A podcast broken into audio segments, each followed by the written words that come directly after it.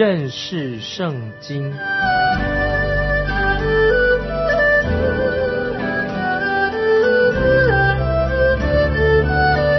认识上帝的话，把上帝的话带到全世界。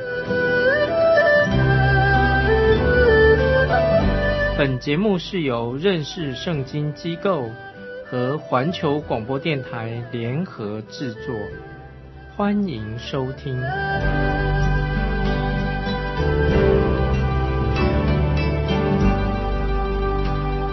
亲爱的听众朋友，你好，欢迎收听认识圣经，我是麦基牧师。我们要看以赛亚书第九章啊，是我们基督徒很熟悉的一章经文。因为预言到主耶稣的降生，音乐家韩德尔在他所创造的弥撒亚曲神曲弥撒亚，就是用这一段的经文。因此，教会对这一段经文以赛亚书九章很熟悉。每当我自己听到韩德尔演出这个作品的时候，总是觉得很兴奋。尤其当他们唱到他名称为奇妙测试、全能的神、永在的父、和平的君这一句经文的时候啊，我就很兴奋。我们看到以赛亚书从第七章到第第十二章的内容，先知以赛亚是针对亚哈斯做王期间所说的预言。听众朋友要记得，亚哈斯王他是一个非常不好的王，坏王。以赛在他的做王期间就说预言。当时乌西亚王死的时候，以赛亚已经开始说预言了。乌西亚做王五十二年，他是个好王。他儿子约旦接续他做王，也是一个好王。下面一个王就是亚哈斯王。他是乌西亚王的孙子，约旦的儿子，是一个坏王，也是一个很虚伪啊、虚情假意的人。在亚哈斯做王的期间，先知以赛亚就说到关于弥撒亚的预言。那个时候，以色列国是一个历史上的黑暗时期。从以赛亚书九章一到七节，看到以色列国的盼望是什么呢？就是盼望主耶稣的降生以及主耶稣的再来。现在我们看以赛亚书九章一节，但那受过痛苦的必不再见幽暗。从前神使西布伦地和拿伯他利地被藐视，幕后却使这沿海的路约旦河外外邦人的加利利地得着荣耀。注意这节经文是非常重要。然后这一节经文的翻译啊，有时不太能确定，而且可能有两种的相反的意思，不同的意思。但是对我们基督徒一个相信神的话、圣经的人来说，不是问题。这两种解释都是合理的，都是正确的。虽然看起来意思好像有相对的意思，特别在以赛亚书九章一节的下半，他说：“幕后却使这远海的路、约旦河外外邦人的加利利得着荣耀。”特别注意。那么另一种翻译是什么意思呢？另外一种翻译这样翻译：“幕后却使这远海的路。”约旦的河外，外邦人的加利利地受迫害就不一样。一个是说得到荣耀，另外说外邦人加利利地大遭迫害。虽然已经说了这两节经文好像意思相反，一个说到大受迫害，一个是说得到荣耀。其实这两种翻译可以并存，一定会有原因啊！我个人相信这一是有原因。为什么有两种不同的？后面这几句不一样。大受迫害是指不久以后以色列国。他们要一个预言要应验在他们的身上。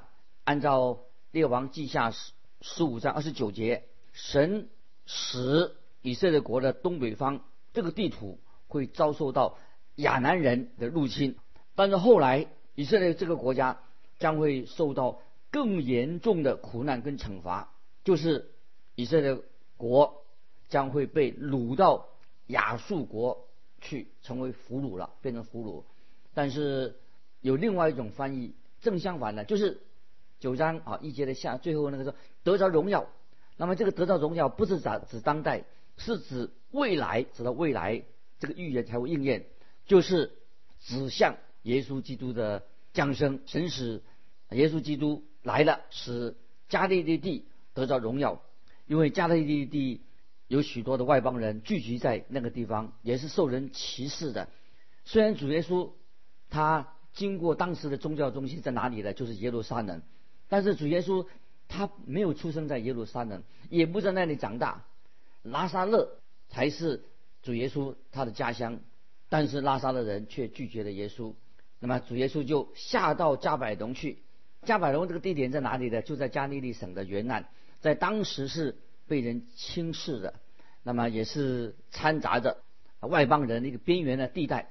接下来我们看西布伦和拿佛他利在哪里呢？也是在北边。拿佛他利就是在加利利海的西岸，西布伦是靠近西岸的拿佛他利。拿撒勒这个地点，听众朋友注意，拿撒勒就在西布伦。主耶稣他传福音的总部就是在拿佛他利加百农这个地方。就我所知，主耶稣传福音的总部一直在加百农，设立在加百农这个地方，从这里开始向外传福音。这个就可以解释说，为什么将来加百农这个地方会受到神更严厉的一个审判，因为它比其他的地区更容易接受看见真理的光，就是主耶稣，因为他们更接近这个光，所以审判将来就会更严厉。在马太福音四章十二到十六节说，耶稣听见约翰下了监，就退到加利利去，后又离开拿撒勒。往加百农去，就住在那里。那地方靠海，在希伯伦和拿佛他尼的边界上。这是要应验先知以赛亚的话说：希伯伦地、拿佛他尼地，就是远海的路，约旦河外外邦人的加利利地。注意，那坐在黑暗里的百姓看见了大光，坐在死荫之地的人。有光发现照着他们啊，这是感谢神的。这个马太福音特别这段经文，就是圣灵来做一个解释。所以刚才我们以上所提到的两种解释，他们会大受迫害，也是见到大光啊。这两种翻译的意思，在这个经文里面都是正确的。那接下来我们看以赛亚书九章第二节，在黑暗中行走的百姓看见了大光，在死荫之地的人。有光照着他们，所以听众朋友，不论第一节的经文，我们怎么把它翻译，怎么样去解释，都是指出加利利地这个原来这个地方，加利利这个地方是被人藐视的一个地方。那么那些百姓，因为他们活在这种异教徒当中，活在那些黑暗的宗教传统的当中，加利利他这个地方在旧约里面啊，就是说是一个异教混杂、非常混杂的地方。感谢神，主耶稣开始传福音的时候。就在这个地方，当成他传福音的总部，在那地方传道。那个时候，那里的百姓什么？的确就看见了大光，就是主耶稣，看见了大光。他们看见了主耶稣基督，因为他是世界上的光。约翰福音八章十二节，这个经文听众朋友你大概很熟悉啊，我们把经文可以记起来。约翰福音八章十二节这样说：耶稣又对众人说：“我是世界的光，跟从我的就不在黑暗里走。”必要得着生命的光，听众朋友，跟从主耶稣的就不在黑暗里走，要得着生命的光，这个就应验了主耶稣他出降生的时候，就这个预言就应验了。很多人信了耶稣的这两节经文都是可以说是指到救主耶稣他的降生的事情。接下来要注意，以赛亚书九章二三节是指哪个时期呢？那很多的解经家他们在以赛亚书九章二三节中间。他觉得说东尊有一个时间上的一个空档，有一个间隔。前两节经文是指基督的降生，啊，注意一二节讲基督的降生，第三节却是讲到主耶稣他将来再来，讲到主耶稣再来。所以我们看第三节，你使这国民繁多，加增他们的喜乐，他们在你里面，在你面前欢喜，好像收割的欢喜。像人分乳物那样的快乐，这就说到啊，那时候人口增加的，那时候国民人口就繁多了。可是百姓们他们的信仰，所谓的信仰就是很多仪式，反而是他们失去了喜乐。也许当时那边的人，他们有很多的宗教，信这个教，信那个教，但是他们没有耶稣基督。那个时代，那是人口增加的一个时期，但是人口增加了，人多了，可他们没有真正的喜乐。所以，听众朋友注意，从第二节经文以赛亚书九章二节三节之间，已经有一个间隔啊，相距的有两千年。为什么以赛亚没有对这段经文说出预言呢？因为在这个空档，这是一个距离这个时期，因为教会已经出现了，所以神就设立了教会的，主耶稣来的。所以在那个以赛亚时代啊，以赛亚那个先知时代，他还不知道教会是什么，因为以赛亚还不了解这个。所以我们看到翻到可以翻罗马书十六章二十五、二十六节，保罗这样说：唯有神能照我所传的福音和所讲的耶稣基督，并照永古隐藏不言的奥秘坚固你们的心。这奥秘如今显明出来，而且。按着永生神的命，借众先知的书，指示万国的民，使他们信服真道。注意这个罗马书十六章二十五、二十六节的说，按着永生神的命啊命令，借众先知的书，指示万国的民，使他们信服中道。保罗这里说的很清楚了，旧约先知以赛亚就略过了，因为先知旧约以赛是看到一些事情，略过了他们所没有看见的，只说出他们看见的，就像。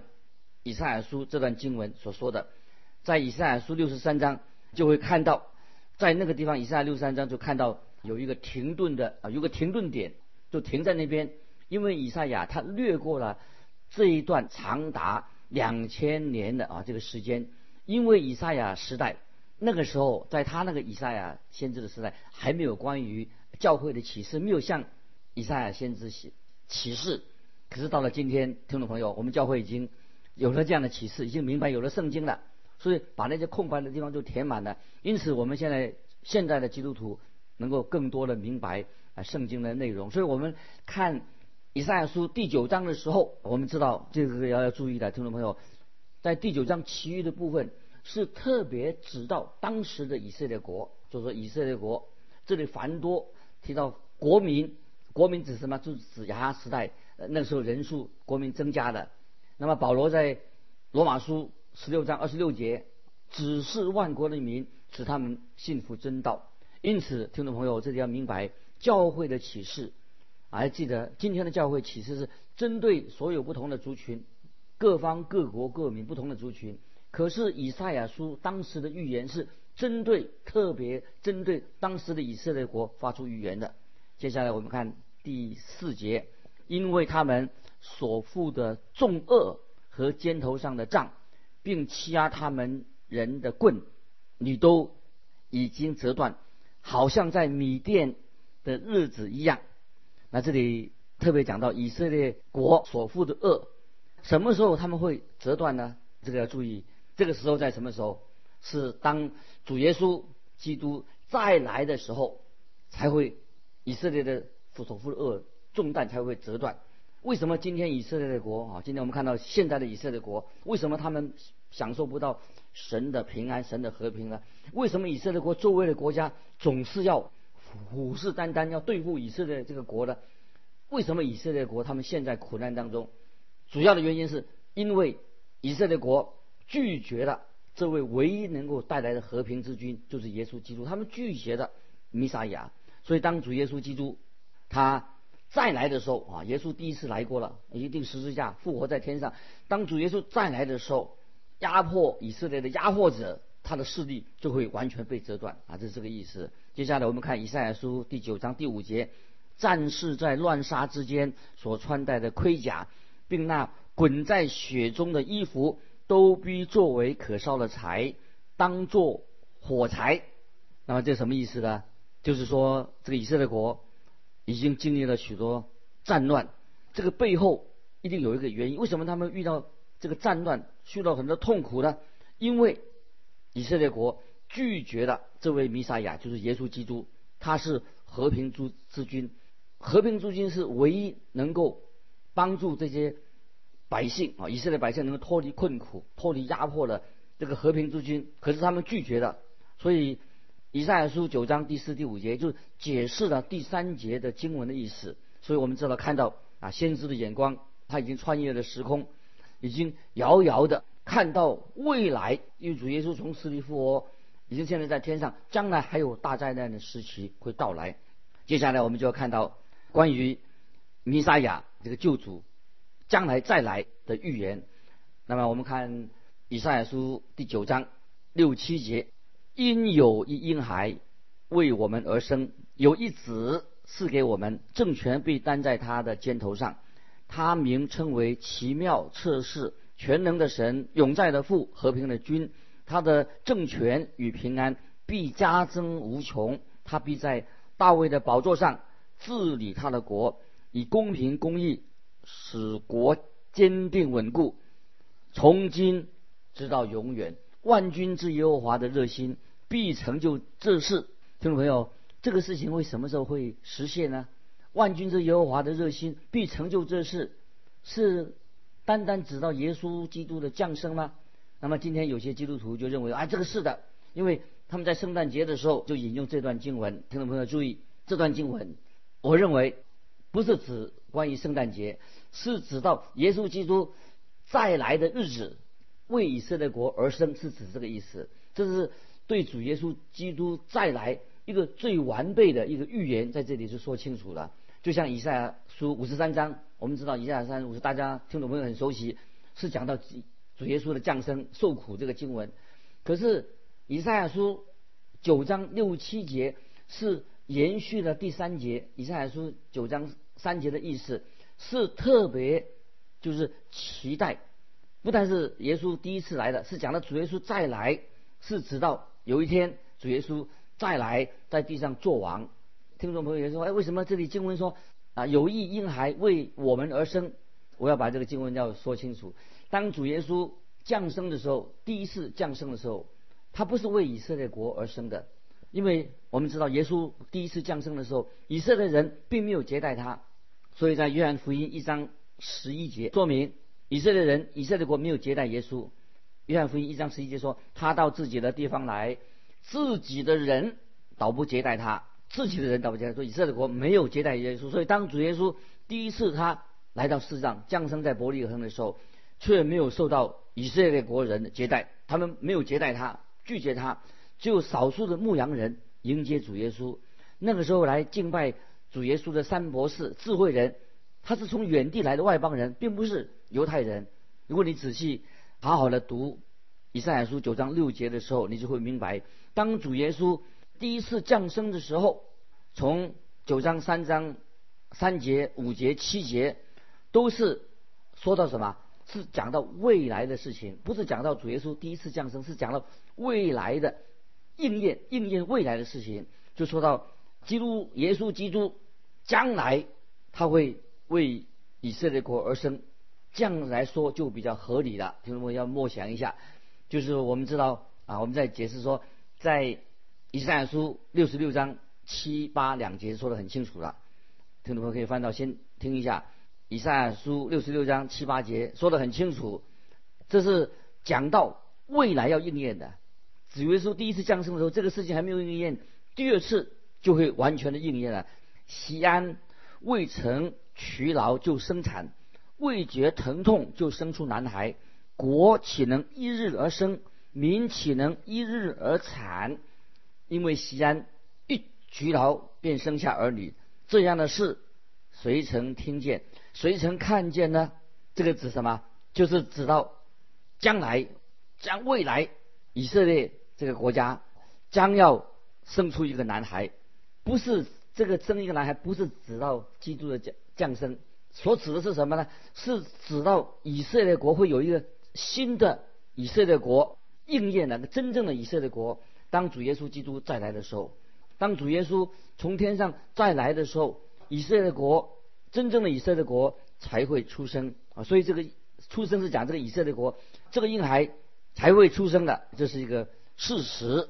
换句话说，第一遍这个讲到基督再来，主耶稣基督降生变成人，这是一个事实，这是耶稣基督神的儿子他第一次的出生。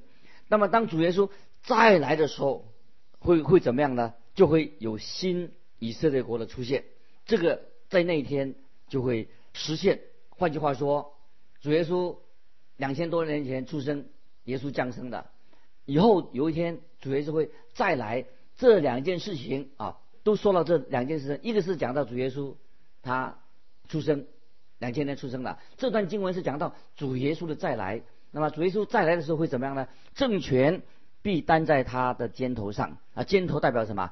就是能力的意思。当主耶稣再来的时候，政权就完全的。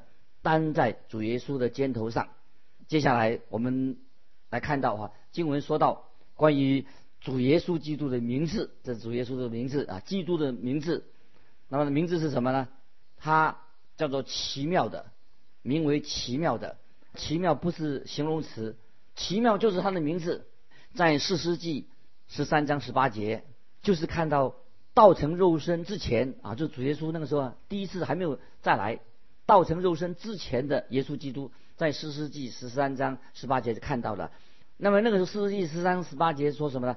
讲到耶稣基督以万军之耶和华统帅的身份出现，在四十四世纪十三章十八节，耶和华的使者对他说：“你何必问我的名？我名是奇妙的。”就是还没有道成道成肉身之前，耶稣基督的名字。他说：“你何必问我的名？我名是奇妙的。”这些经文奇妙的，跟现在以赛亚书所说的奇妙意思是一样的。那么我们回到回到新约来，我们看马太福音十一章二十七节，注意这个经文，马太福音十一章二十七节，主耶稣说。除了父，没有人知道子，人也不认识他，世人不认识他啊。除了父，没有人知道子。我们今天世人不认识主耶稣，因为他是奇妙的主。到了今天，许多人现在的人仍然不没有完全认识他。有些基督徒啊，他说我相信耶稣基督啊是我的救主，但是他并不真正明白主耶稣有多么的奇妙。耶稣的名字就是。奇妙的奇妙，接下来我们看测试，测试是什么意思呢？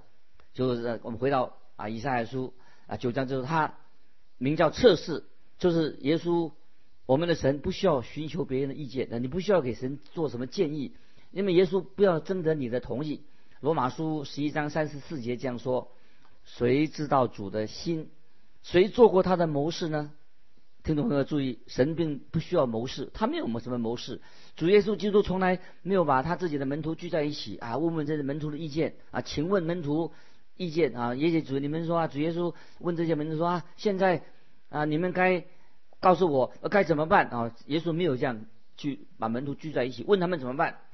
圣经里面没有这种的经文。主耶稣把这些门徒聚在一起，对他们说：“这是我要做的事情，因为。”这是我父神的旨意，所以主耶稣不是要请问他们的意见，主耶稣自己就是我们的智慧，他不需要，他是测试，就是他不需要寻求我们的意见。在哥林多一章三十节啊，这个经文非常好。哥林多前书一章三十节说，基督自己成为我们的智慧，基督就是我们的智慧。今天听众朋友，你我都不是很聪明，只有主耶稣他是全能的神，啊，他不需要。他不是像呃无助的躺在玛利亚的胸前那个小婴孩，因为主耶稣他手上掌握了全世界。主耶稣说，主耶稣说，天上地下所有权柄都赐给我了。主耶稣他是全能的神，永在的父，他是永在的父，什么意思呢？他是永恒的父，就是说明耶稣他是万有的创造主，所以时间、空间啊都是主耶稣创造的。万物最终的目的，就像。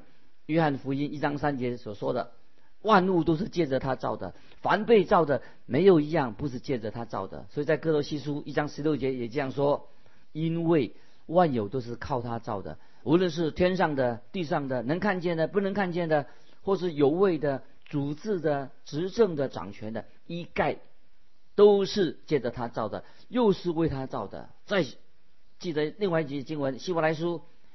一章二节这样说，《希伯来书》一章二节说：“就在这末世，借着他的儿子小于我们，他又早已立他为承受万有的，也曾借着他创造诸世界。”这里说了世界，意思是什么？就是在指的世界诸世界，讲到时间啊的意思。说到主耶稣，他是永在的父，他是和平的君。主耶稣知道他。他再来掌权，否则今天我们的世界，听众朋友不会有真正的和平。那么主耶稣的政权啊，不会停在那里，会不断的增加、延伸。当主耶稣掌权的时候，每一天都是一个新的天。主耶稣掌权的时候，他坐在大卫的宝座上。当主耶稣再来的时候，他会全然的执掌王权，一切天下万物都是耶稣所掌管的。他要伸张神的彰显神的公义，耶和华的热心。必成就这事。所以表示什么意思？这句话的意思就是说，这些不是一个空洞的幻想，是真真实实的。那么接下来我们就看这个以赛亚书第九章八到二十一节，这个这是这个经文讲到这当时的状况，就是说这些事情很快的就会应验了，而且在未未来大灾难时期，这些预言就会完全的应验。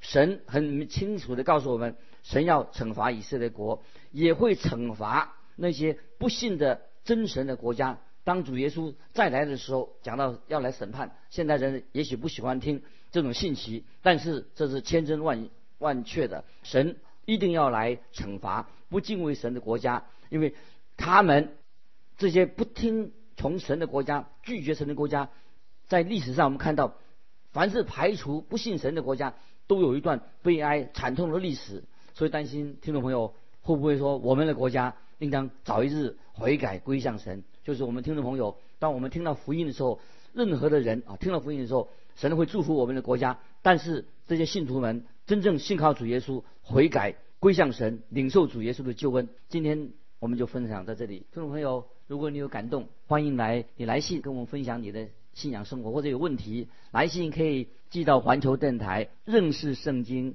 麦基牧师收。愿神祝福你，我们下次再见。